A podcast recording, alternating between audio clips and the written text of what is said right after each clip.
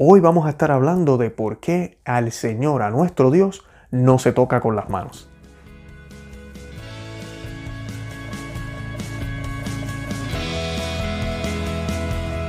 Bienvenidos a Conoce, Ama y Vive tu Fe. Este es el programa donde compartimos el Evangelio y profundizamos en las bellezas y riquezas de nuestra fe católica.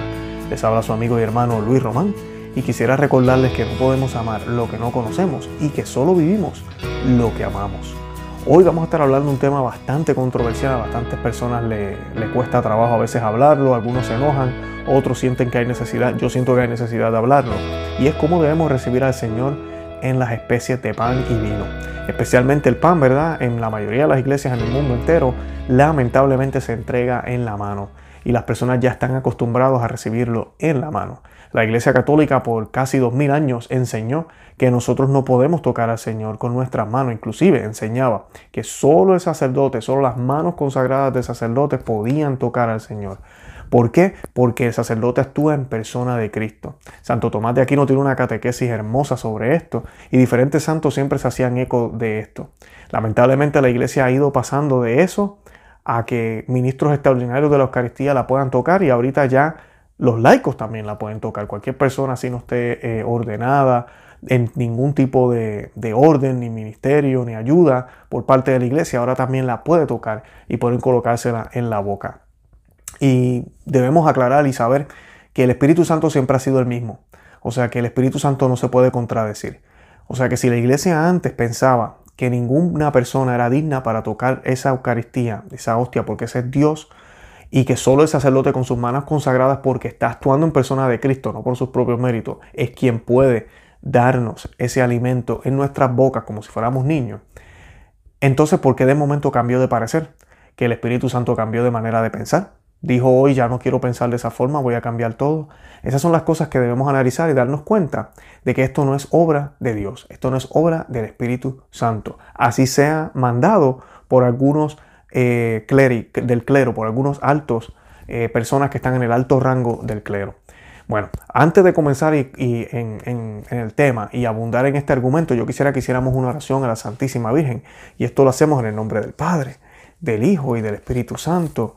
Amén. Acepta, querida Madre y Reina mía, toda mi persona y cuanto la gracia de tu querido Hijo he podido hacer de bueno. Yo mismo no soy capaz de conservarlo dada mi debilidad e inconstancia, y la forma en que me combaten continuamente mis enemigos espirituales. Veo todos los días caer por tierra los cedros del Líbano y convertirse en aves nocturnas las águilas que volaban en torno al sol. Mil justos caen a mi izquierda, diez mil a mi derecha. Mas yo confío en ti, mi poderosa y más que poderosa Madre. Tenme que no caiga, Conserva mis bienes, que no me saquen, protege en mí la vida divina. Defiende a quien a ti sea consagrado. Yo te conozco bien y en ti confío. Eres la Virgen fiel de Dios y a los hombres, que no dejas perder nada de cuanto a ti se confía. Eres la Virgen poderosa, nadie podrá hacerte daño ni perjudicar tampoco a los que tú amas. Amén. Nos cubrimos con la sangre preciosa de nuestro Señor Jesucristo en el nombre del Padre, del Hijo y del Espíritu Santo. Amén. Bueno, para entrar en materia, ya les hablé un poco del Espíritu Santo y cómo el Espíritu Santo, ¿verdad? No se puede contradecir, o no debería contradecirse, ¿verdad? El Espíritu Santo es Dios. Y pues eh, esto ha sido un problema muy grave. Ya se ha ido a un nivel donde ya prácticamente en el mundo entero se entrega la Santa Hostia, el cuerpo de Cristo, en la mano de cualquier persona. Y lo triste de esto es que estamos perdiendo la fe. El Pew Research que salió en este año dice que solo el 30% de los católicos en los Estados Unidos cree en la presencia real de Cristo en la Eucaristía. Y muchas personas a veces me dicen, ¿por qué tú hablas tanto de la misa tridentina, la misa en latín? No se trata del latín. Cuando decimos misa tridentina o misa tradicional, lo que estamos hablando no es del lenguaje. Estamos hablando de la rúbrica. La rúbrica tenía unos elementos, unos aspectos que te llevan a Cristo. Unos elementos y unos aspectos que muestran estas realidades que son difíciles de entender, que se eliminaron y se quitaron en la misa nueva. Uno de esos aspectos es recibir la comunión de rodillas y en la boca, dada solamente por el sacerdote. Cualquier misa tridentina, cualquier misa tradicional, la rúbrica dice que solamente el sacerdote la puede dar y se recibe en la boca y de rodillas. Y eso fue lo que se hizo por milenias. Fue la misa que celebraron los santos, Padre Pío, eh, todos los santos que conocemos, San Juan Bosco, San Agustín, eh, todos los santos que, admiramos tanto, Santo Tomás de Aquino, Santa Catalina de Siena, todos ellos, yo no me los imagino recibiendo la comunión en la mano, y mucho menos de pie.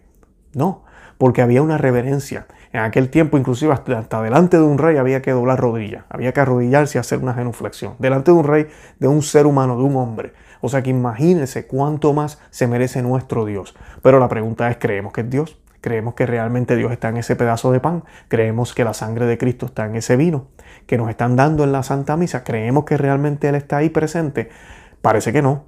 Y mucha gente dirá, sí, yo creo eso. Pues parece que no. O sea, parece que no. Porque si creyéramos que realmente Dios está presente en la Eucaristía, estaríamos tirados en el piso, rostro en el suelo, porque es Dios vivo presente, que se quiere dar como alimento para nosotros.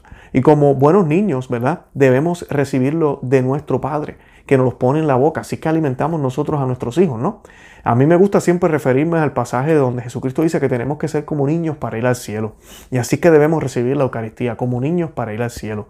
Como un niño, como un niño recibe el alimento de su padre, de su madre, pues en la boca. Así que lo recibe. Eso es un gesto de humildad, es un gesto de reverencia, es un gesto de aceptar, yo no soy Dios, yo soy hijo de Dios. Yo no voy a ir a, comulgar porque, ah, yo he hecho todo tan bien que ahora me merezco el premio.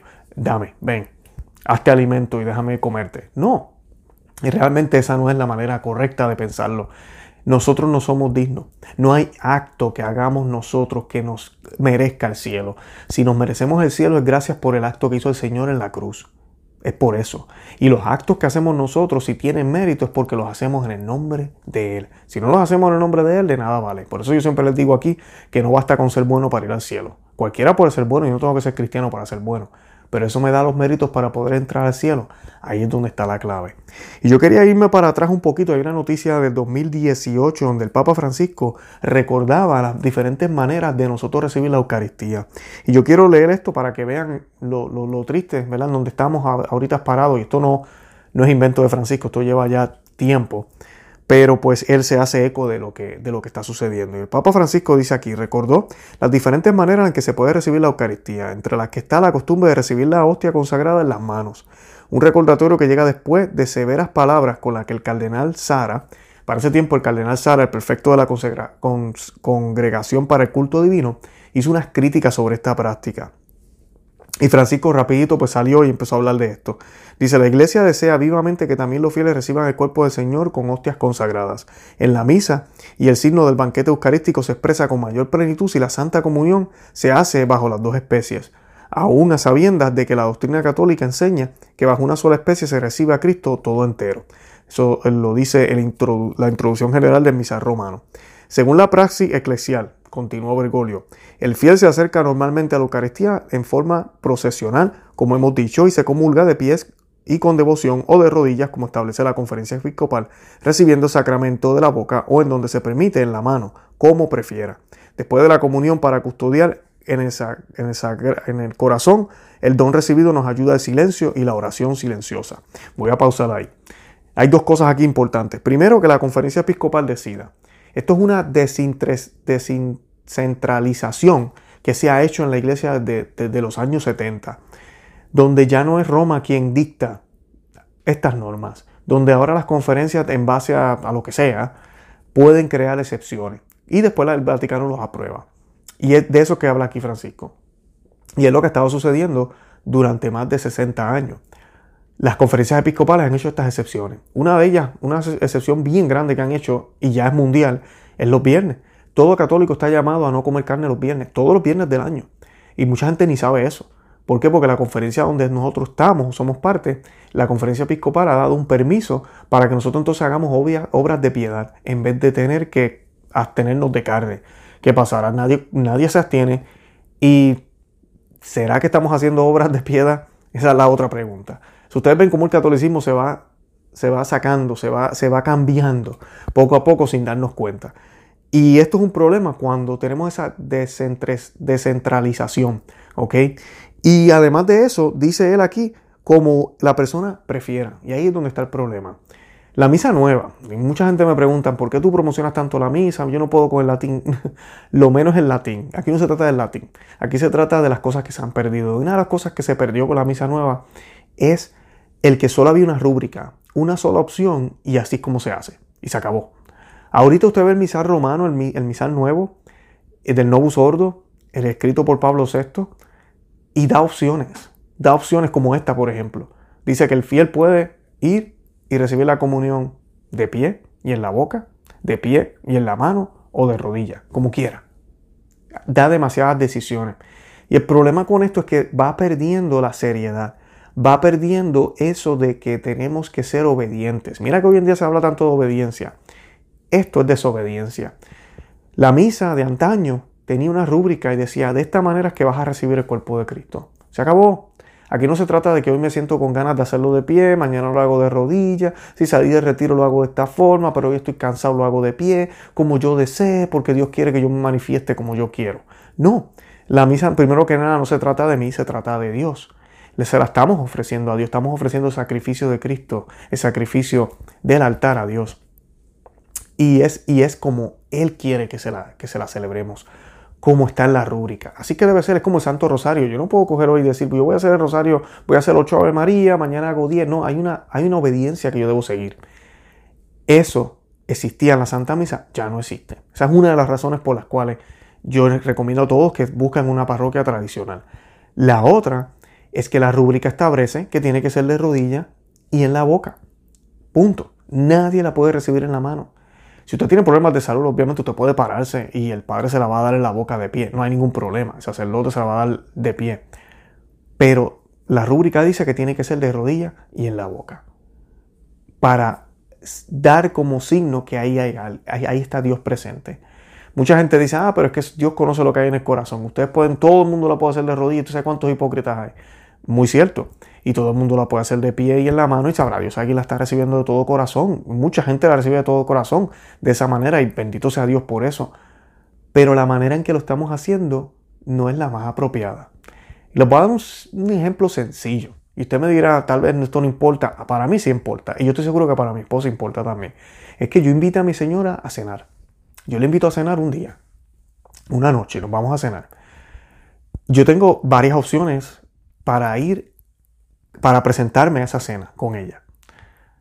Pero voy a enumerar dos para hacer este ejemplo sencillo. Yo puedo escoger el ir casual, bien casual, cortos, sandalia, una t-shirt, eh, una gorra y tal vez sin afeitar.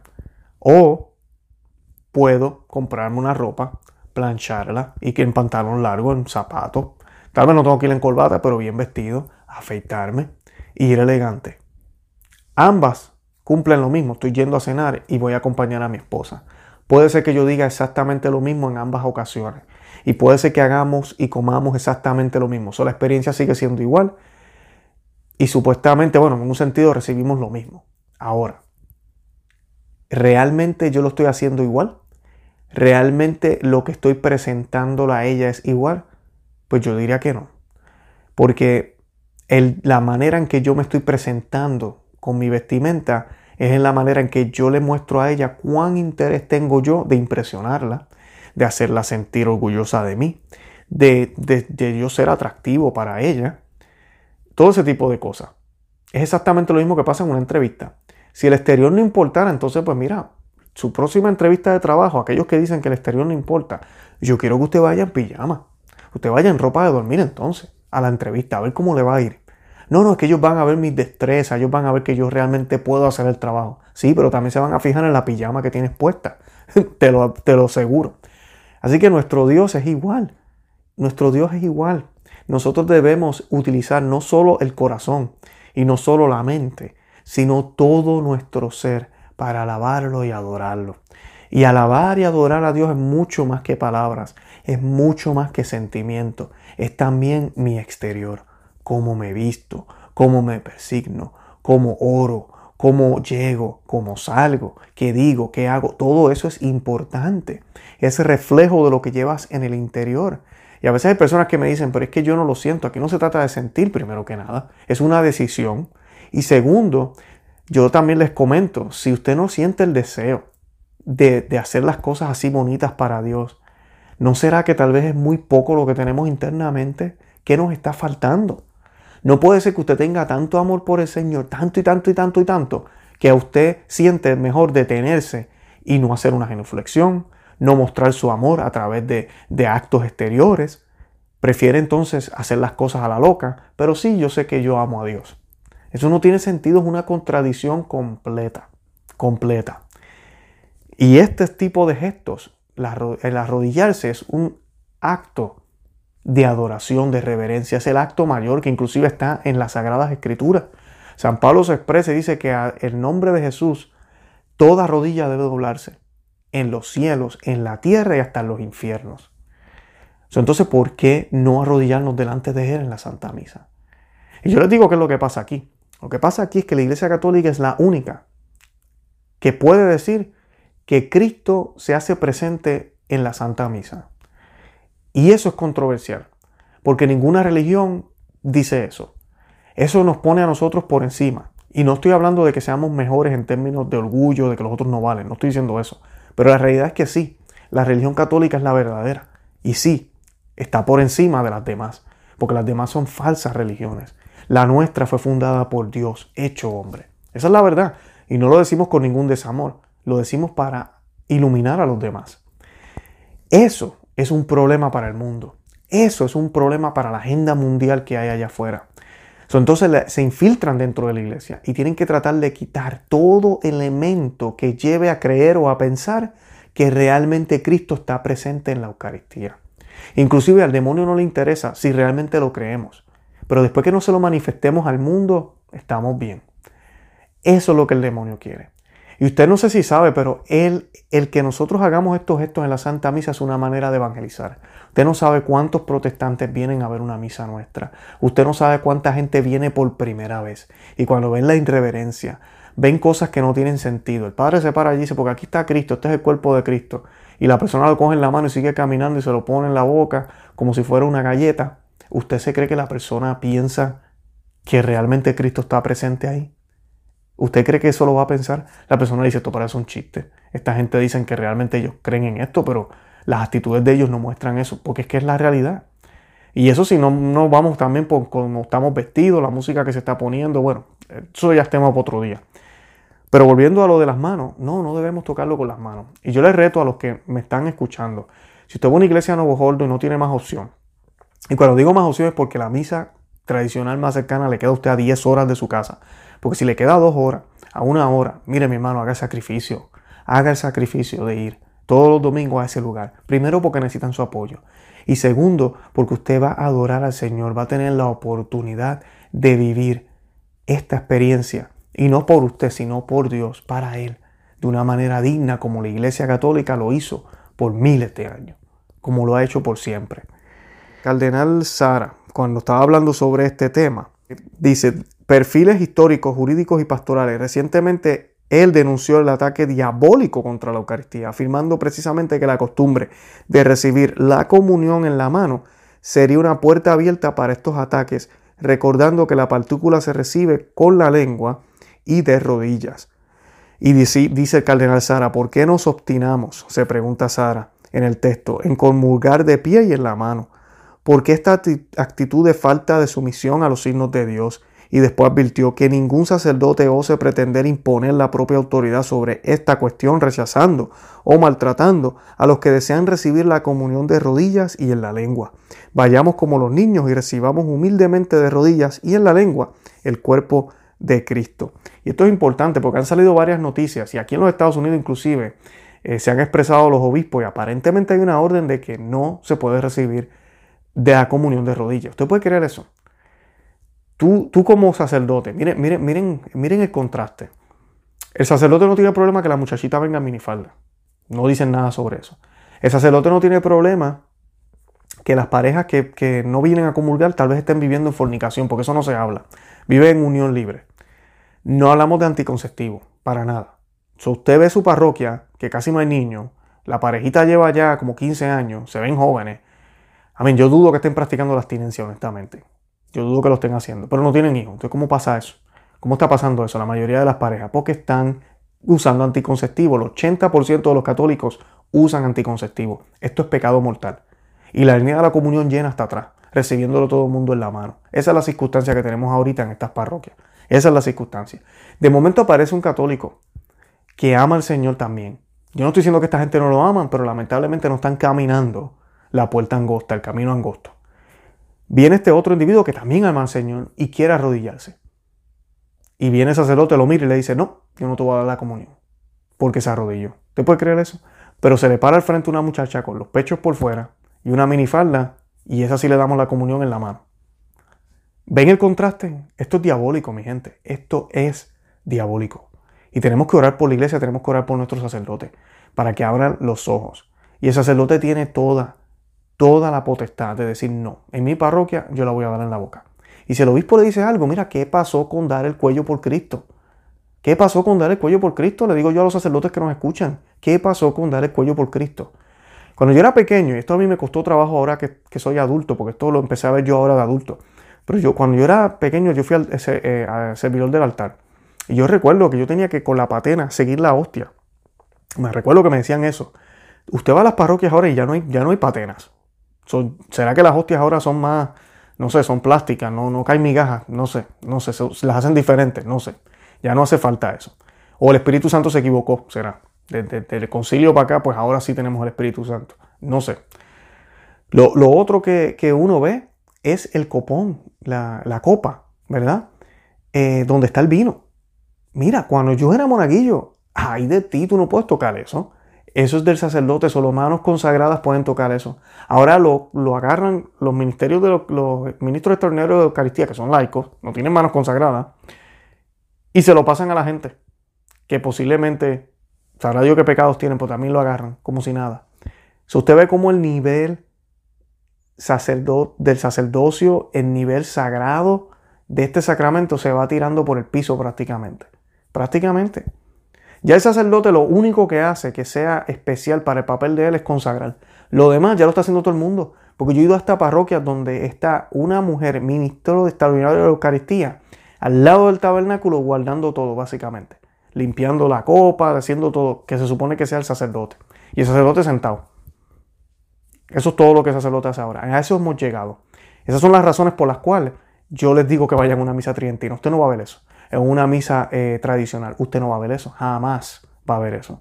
Es mucho más que el lenguaje, es mucho más que eso. Nuestro Señor merece toda la atención en ese momento. Recuerden que como oramos, ¿ok? Es como, como vivimos, es como creemos.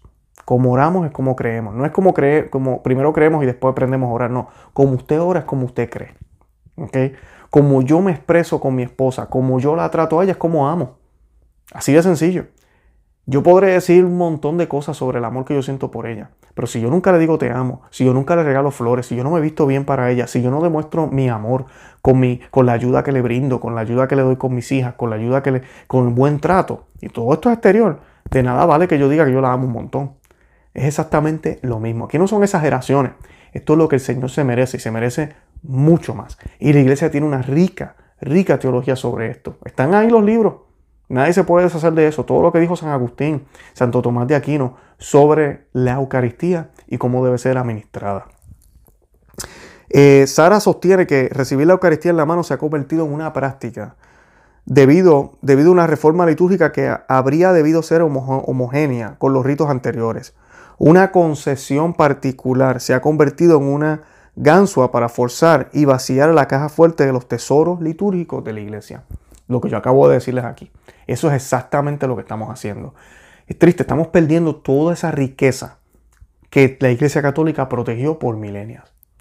Así que yo invito a los sacerdotes que están viendo el programa, haga los ajustes. Usted es el pastor de su parroquia. Haga los ajustes y empieza a dar la comunión, a, por lo menos, si es misa no sordo, no tienen arrodilladores, yo entiendo. Hágalo de pie, pero que sea en la boca. No debería ser en la mano no debería ser en la mano. Y si los sacerdotes no quieren hacerlo, usted laico, el Vaticano dice que usted tiene la opción de recibirlo en la boca. Vamos a recibirlo en la boca entonces. Vamos a recibirlo en la boca. Y así podemos ayudarle en parte a los sacerdotes. El sacerdote no tiene que hacer la decisión, la está haciendo usted. Aunque no debería ser usted, debería ser él, porque él está actuando en persona de Cristo. Y si Cristo nos ve a nosotros como hijos, entonces nos alimenta como tal, nos da ese alimento en la boca. Un último detalle que yo quería mencionar es la última cena, que siempre me sacan cuando hablamos de este tema. Todos me hacen comentarios sobre esto. Ah, pero el Señor repartió el pan y se lo pasó a los discípulos y todos lo cogieron en la mano y se lo comieron. Hay muchas teorías, y les puedo decir algo, hay muchas teorías que dicen que tal vez no fue así, que inclusive tal vez Jesucristo se lo dio directamente en la boca. Hay muchos teólogos que creen eso, pero vamos a poner el beneficio de la duda y vamos a pensar que sí, que pasaron el pan. Bueno, los apóstoles no eran cualquier persona. Los apóstoles eran ya y o iban a ser ya sacerdotes. Esa misma noche él instituyó el sacerdocio. Esa misma noche antes de hacer la última cena, el Señor se quitó, eh, se puso una toalla y le lavó los pies a los, a los discípulos. Y esto sucedió solamente esa noche. ¿Por qué? Porque esa noche iba a ser una noche especial. Esa noche se iba a instituir el sacramento de sacramento, la Santa Eucaristía. Y Él le lava los pies a ellos, inclusive les dice a ellos, cuando Pedro le dice, pero tú no me vas a lavar los pies, y el Señor le dice, yo tengo que lavarte los pies, si no, no vas a tener eh, parte conmigo. ¿Verdad? Y esa parte es importante, si no, no vas a tener parte conmigo. ¿Por qué? Porque ellos van a actuar en qué? En persona de Cristo. ¿Verdad? Van a ser sacerdotes de Él. Pero Pedro le dice, ah, pues si, eso es así, lávame completo. Y Jesucristo le dice, yo no tengo que lavarte completo. No necesitas bañarte completo, tú estás limpio. ¿verdad? El que ha sido ya bañado, el que está limpio, no necesita ser bañado de nuevo. ¿A qué se refiere? A ese bautismo. Se refiere a lo que ellos ya han vivido por tres años. Estos hombres han estado en un seminario de tres años con nada más y nada menos que Dios en persona. ¿Ya? Con Dios en persona. Él le lava los pies porque como cualquier sacerdote, y esto aplica también a los laicos, por más santo que vivamos, ¿verdad? Por más bien que vivamos nuestra vida y nos mantengamos en gracia, seguimos caminando en este mundo, en un mundo caído. Y los pies son los que tocan el suelo y son los que se enfangan con el lodo. Y es exactamente esa la analogía que Santo Tomás de Aquino nos explica en sus reflexiones sobre la Semana Santa. Y a mí me gusta traer la colación porque el Señor hace esto porque ellos tienen que estar completamente limpios, hasta de eso, hasta del mundo. Y el sacerdote se prepara para poder hacer la Santa Misa. Y las manos consagradas de Él entonces nos ofrecen ese alimento. Si Él le pasó el pan a ellos así, mira, se los pasó, pero ellos, son, ellos tienen manos consagradas también. Son sacerdotes. Aquí no estamos hablando que le pasó el pan a los cinco mil, ¿verdad? Eso no fue así. Que inclusive hablando de los cinco mil, y esto no es la Eucaristía, pero también es una prefiguración de la Eucaristía, ustedes pueden ver cómo Él es el que hace la bendición y sus extensiones los, sacerdotes, los obispos, los apóstoles, son los que reparten el pan. No es el pueblo entero que se pone a repartir el pan. Tampoco sucede eso. Así que es bien importante mirar estas lecturas en el contexto real y en lo que pasó. En la última cena no estaba Raimundo y todo el mundo, estaban los apóstoles, solo los apóstoles. Y él les dijo, hagan esto en memoria mía. Y vemos esa conexión entre el sacrificio de la cruz y lo que Él está haciendo esa noche en las mismas palabras del Señor. Cuando Él dice, este es mi cuerpo, este es mi sangre, que será entregado por ustedes. Está diciendo lo que va a pasar al otro día, el Viernes Santo. No ha pasado todavía, pero ya Él está uniendo ese sacrificio con la misa, porque Él es dueño del tiempo y del espacio. Algunos evangélicos dicen, ah, pero Él dijo, este es mi cuerpo, este es mi carne, pero eso es simbólico porque Él está ahí en persona. ¿Cómo, cómo va a decir eso? Bueno, Usted cree en la Trinidad, ¿no? Yo creo en la Trinidad. Yo creo que el mismo Dios que está en la persona de Cristo humano, ¿verdad? El Dios divino, que, ¿verdad? El Dios tenía dos naturalezas en Jesucristo, humana y divina, está presente en Cristo y también está en el cielo todavía. Sí, Él puede estar en ambos lugares a la vez. So, así mismo estaba Jesucristo, la divinidad de Él completa en el cuerpo humano de Él, pero también estaba completamente en ese pan y ese vino que repartió esa noche a los apóstoles. Y luego los apóstoles hicieron lo mismo una y otra vez y se ha seguido haciendo una y otra vez por más de dos mil años hasta el día de hoy. Así que esa es la manera correcta de interpretar esa lectura y de verlo, así como lo interpretaron los padres de la iglesia. Así que tengamos mucho cuidado cuando tratamos de defender este mundanismo que se ha colado en la iglesia y seamos coherentes con lo que creemos, si realmente creemos que Jesucristo está presente en la Eucaristía. Bueno, los invito a que visiten nuestro blog conoce, ama y vive tu fe.com, que se suscriban aquí al canal en YouTube y que nos busquen en cualquiera de las aplicaciones de podcast. Estamos en todas ellas y además de eso estamos en Facebook, Instagram y Twitter que también nos pueden seguir por ahí. Y nada, amigas y amigos, los amo en el amor de Cristo. Estoy muy contento de todo lo que está pasando con nuestro ministerio. Espero que les esté gustando el programa. Vamos a tener más invitados también muy pronto Y nada, oren por mí, yo voy a estar orando por ustedes. No se olviden de rezar el Santo Rosario todos los días por el Papa, por la Iglesia, por todo lo que está sucediendo, por la crisis que tenemos de fe, de doctrina, todo lo que está sucediendo en la Iglesia, que no es de ahora, esto lleva más de 100, 150 años. Y ha sido de siempre, ¿verdad? También tenemos a Judas desde el principio. Pero, pero la manera en que se están manifestando las cosas en estos días es algo que nunca se había visto. Así que debemos que orar mucho, mucho por la iglesia. Y como les he dicho ya como mil veces, no hay mejor momento para ser católico que hoy.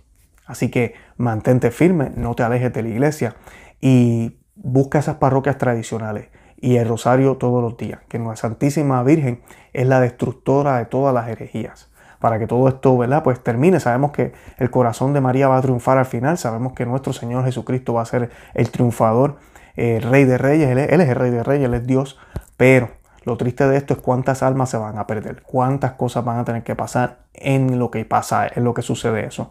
Y ahí es donde entramos tú y yo, a evangelizar, a ayudar y a, dar testimonio de Cristo con nuestra vida. Bueno, los amo el amor de Cristo, Santa María, ora pro nobis.